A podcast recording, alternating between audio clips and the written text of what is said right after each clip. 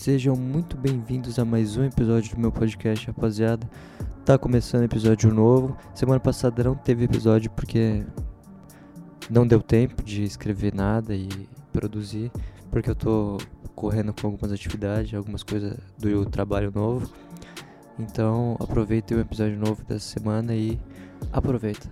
Eu tinha ficado bastante tempo sem tirar a barba desde o final do ano passado até mais ou menos quase o meio desse ano e é incrível como você acostuma sua estética e sua aparência de uma forma e depois você muda alguma coisa e fica estranho. Pelo menos comigo tá bem estranho. Tipo, eu não tô conseguindo acostumar mais ficar sem barba. E faça um teste vocês, tipo, muda algo da sua aparência estética, tipo um corte de cabelo novo, ou algum estilo de roupa diferente que você nunca usou. Tipo, você vai se sentir muito esquisito no começo. E, obviamente, seu tempo de adaptação é bem pessoal, então vai de cada pessoa. Algumas pessoas acostumam mais rápido e coisas do tipo. Mas provavelmente vocês vão achar estranho no começo, então façam um teste. Fazia bastante tempo que eu não assistia um jogo de futebol inteiro, desde a paralisação, que acho que foi em fevereiro ou março. E, pra ser sincero, eu não senti tanta falta assim, igual imagino que algumas pessoas tenham sentido tem gente que é realmente fanático. Eu consegui suprir bem, porque eu estava assistindo disputas de esportes, então eu consegui ficar por dentro desse lado competitivo, só que de outras maneiras. Mas semana passada eu assisti o jogo do Palmeiras e foi bem legal, bem agradável e fazia tempo que eu não assistia um futezinho. E eu também estou postando como hobby em um site de aposta, o nome do site é Bet365. Ele é uma casa de aposta acho que inglesa. Enfim, é só por hobby mesmo, tranquilo. E não é muita grana, só pra zoeira mesmo. Mas, tipo, semana passada, no jogo do Mirassol contra o São Paulo, pra quem não sabe, o Mirassol tinha perdido vários jogadores e os caras, tipo, juntou vários jogadores de última hora para jogar a semifinal contra o São Paulo. Pra semifinal, não, a, a oitava de final contra o São Paulo. E acabou eliminando o São Paulo no Morumbi por 2 a 1 e nisso, meu pai que nem assiste futebol, tipo, resolveu apostar só de zoeira, me deu um palpite pra mim apostar. Que o Mirassol ganharia do no Morumbi do São Paulo. E a gente apostou 10 reais e voltou 130 reais. E ele nem acompanha futebol, então isso prova que perspectiva é diferente, às vezes traz benefícios. Essa semana eu foquei bastante tempo em atividade de administração e na sexta-feira passada eu tive uma análise individual da minha gestora e ela falou que achou bem positivo, me achou bem positivo e a análise foi boa. Ela disse que eu só preciso me atentar na questão de raciocínio, tipo, às vezes eu penso muito rápido nas coisas que eu falo e isso pode, e pode fazer com quem me escuta a ter que me acompanhar e pode acelerar o receptor no caso. E isso não é tão bom, mas ela disse que é fácil de melhorar isso. E também percebeu pelas minhas expressões físicas que eu tenho um pouco de ansiedade. Mas segundo ela, eu sou uma pessoa bem acessível de se conversar e quando eu sei o que estou falando, eu passo muita confiança e simpatia. Então, é, foi uma boa análise. Agora, atualizações rápidas sobre a minha semana e sobre o que está rolando. É, eu consegui o progresso em acordar cedo agora. Demorou mais ou menos duas semanas para me acostumar a acordar cedo, mas eu estou acordando cedo com mais tranquilidade agora. Só que dormir cedo ainda é mais complexo. Sei lá, mano. Tipo, ficou. É estranho, mano. O sono não vem, parece, de noite. De tarde bate um puta sono, mas de noite parece que não existe sono.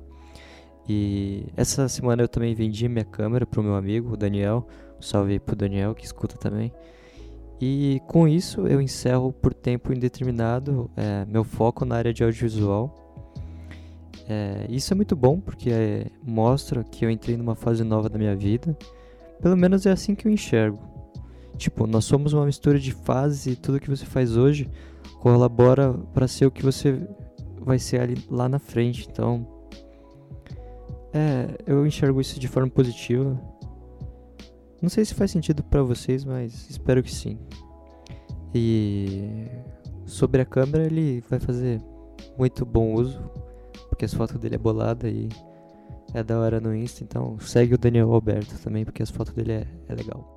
Eu fiz uma apresentação no meu curso de administração, é, foi por meio de home office, é, mas eu achei bem interessante o tema. Eu peguei o tema humano versus máquina. Eu sei que isso engloba muita coisa, desde a revolução industrial e os primeiros maquinários do setor agrícola e coisas muito mais complexas que demandariam tempo para me explicar aqui. Então, eu vou tentar resumir o que eu fiz. É, eu percebi que existe gente que não gosta da automatização da, de funções e trabalhos manuais ou muito repetitivos. E usando isso como base, eu usei o argumento que essas pessoas acabam ficando para trás no mercado de trabalho, porque eles não demonstram nenhum tipo de reação ao mercado e não tentam se atualizar e aceitar a tecnologia como algo é, positivo e tentam ocupar o avanço da tecnologia e das máquinas como o fim dos trabalhos deles. E me mostra também a importância de estar em constante evolução na área da tecnologia. Junto, justo isso como contraponto. Existem pessoas que não se atualizam e ficam para trás. Então, o que você deve fazer é sempre se atualizar e aceitar novos recursos como algo benéfico, em vez de ficar indo contra a ciência e coisas do tipo. Então, só aceite a era que você está vivendo, a era da globalização, e seja feliz. Vocês já perceberam que quando se é criança as coisas parecem ser mais longe em relação ao trajeto? Tipo, a distância mesmo. Parece que tudo quando você era criança era mais longe.